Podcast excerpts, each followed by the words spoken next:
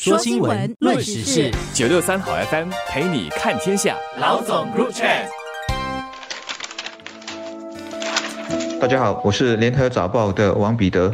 你好，我是联合早报的吴新慧。政府再次修改商店提升计划，希望通过环境和设施的翻新，办促销活动来吸引更多人到邻里消费。说再次，是因为这个计划推出以来，曾有至少两次调低店家需分摊的花费的比例。下来主要的调整是，只要四分之三店家同意，就可以展开翻新了。过去则需要一百八千。其实政府和各个方面提振邻里商店。的努力远不止这些，其他还有给初始资金成立商联会，资助个别商家内部的翻新，帮助提升数码能力，为他们的店员提供培训等等。这几年多次发放的邻里消费券也是间接的帮助，希望店家们的生意会好一些，甚至找专家来研究，看怎么样为邻里进行改造，注入活力。邻里商店的活力和竞争力，一直是主务区商店店家们所关心。新的，我们都可以自问有多常去光顾这些商店吧？也许有不少人会说，一个星期甚至是一个月。可能就去两三次，而且可能只是光顾咖啡店或者是饮食店这样的情况，邻里商店就很难做起来。而即使有熟客的话，他们的孩子也很少去光顾，慢慢的生意就更加流失了。政府在二零零七年推出商店提升计划，通过资助翻新邻里的公共设施以及邻里的促销等活动，为邻里的购物圈注入活力，也帮助那里的商店保持。竞争力。不过，商店的提升计划必须得到邻里内百分之一百的店家支持才能够进行。现在政府已经打算把这个规定降低到百分之七十五，并且呢，已经在国会里提成了相关的法案。十一月的时候，他们政府呢就会在国会里再宣布详细的情况。竹区内的邻里商店这些年来处境是越来越艰难了。首先，我们作为消费者选择太多了，年轻的可以到。市中心或者顾街路，上班族也是，大家也较偏好光顾镇中心的商场，特别是大型购物中心，因为那里是交通枢纽，一来方便，二来选择更多，能够满足一家老小的消费需要。到商场还有人气可吹呢。再有就是时下越来越普遍的网购服务，这些新生事物以及人们习惯的改变，都在压缩邻里商店的生存空间。邻里商店一般也是小本经营，有些的经营模式还有点老旧，跟不上时。时代更不是连锁大品牌的对手，而且所做的生意往往进入的门槛很低，也是大家提供的服务、售卖的东西重复性都很高，彼此之间就很竞争。用时髦的说法，就是他们自己在内卷，所能赚取的利润越来越低。至于成本，不是说地点偏、人流少就没有租金压力。这些年半间店越来越多，就是昂贵租金下的产物。正中心地段如此，在邻里这种现象也越来越普遍。他们仅存的优势，如果还有的话，一是靠近，也许就在我们家楼下；二是跟街坊邻里都很熟络，大家好比是同一个钢板的，教育中多少带点人情味。但不管怎么样，邻里商店一般都是消费者最后的选择，要不就是只剩下老顾客在长期光顾，前景很不被看好。其实邻里商店的活力跟竞争力已经是一个常青的问题了，每几年就会提一次，通常呢都会说大型。的购物商场纷纷进入主务市镇，包括国内外的消费和饮食品牌也来到了主务市镇的商场，所以就难怪人们，尤其是年轻的家庭和年轻人都跑到这些有冷气的商场去消费。那么，商店提升计划是否能够改变邻里商店的命运呢？根据官方的最新资料。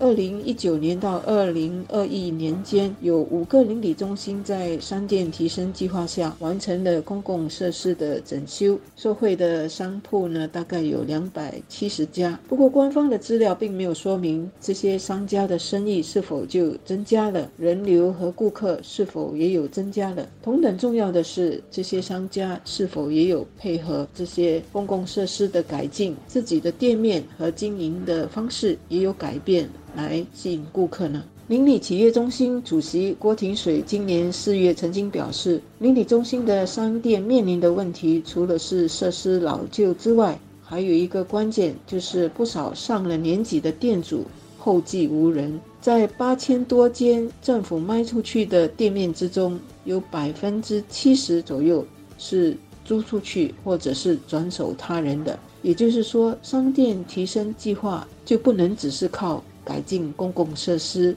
来提升邻里的竞争力了，而是还要改进。邻里商店的生意经，包括管理人才和人手，都需要有整体的检讨和改进。否则呢，政府的拨款没有对症下药，表面的改进就很难提升商店的竞争力了。也许就是因为邻里商店的店主都老龄化了。使商店提升计划要得到百分之百的店主支持并不容易。一来后继无人，二来老店主或者是小本生意的店主要分担这些翻新费用，他们的财力也有限。所以政府在二零一六年的时候曾经宣布，把商店提升计划里面店主需要分担的翻新费用用比率，从原有的百分之五十减到百分之二十，最高顶线是五千元。现在呢，政府要进一步的放宽店家的支持率，从要有百分之百的店家支持。减到百分之七十五就可以进行商店提升计划，相信这些都是为了能够更进一步的帮助邻里商店提升。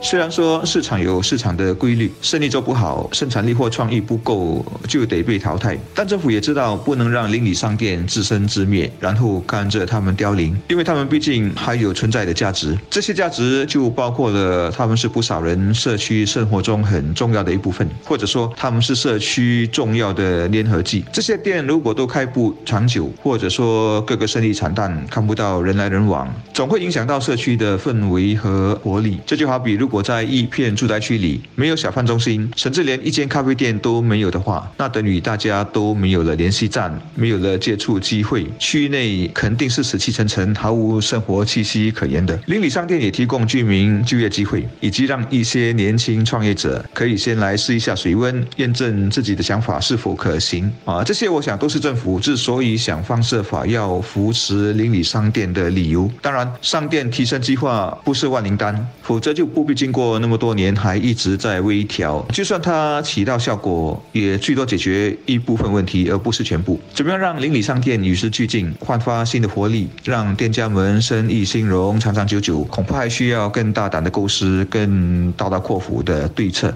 而且是多多益善。不过，邻里商店的活力真的不能只是靠翻新。中邦城商贩联谊会在二零一九年曾经推出电子市集，希望能够借助科技增加中邦城邻里商店的曝光率，提高商贩们的竞争力。他们后来又和新加坡邻里企业中心合作，帮助商贩更好地应用电子商务的平台，比如提供一系列的培训课程，教导邻里商家怎样。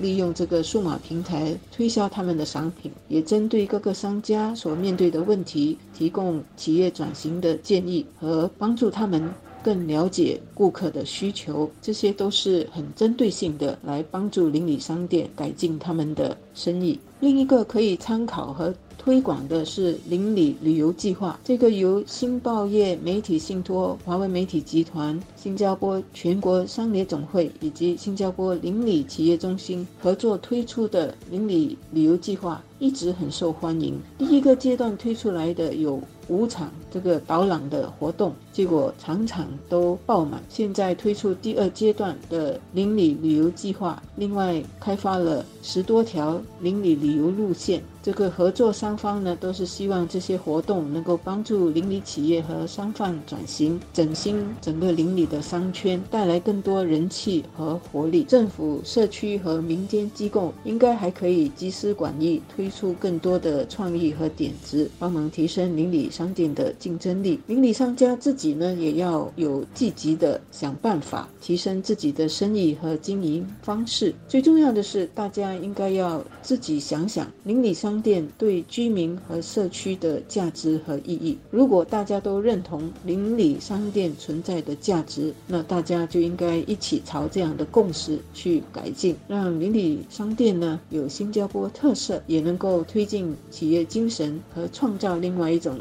企业管理人才。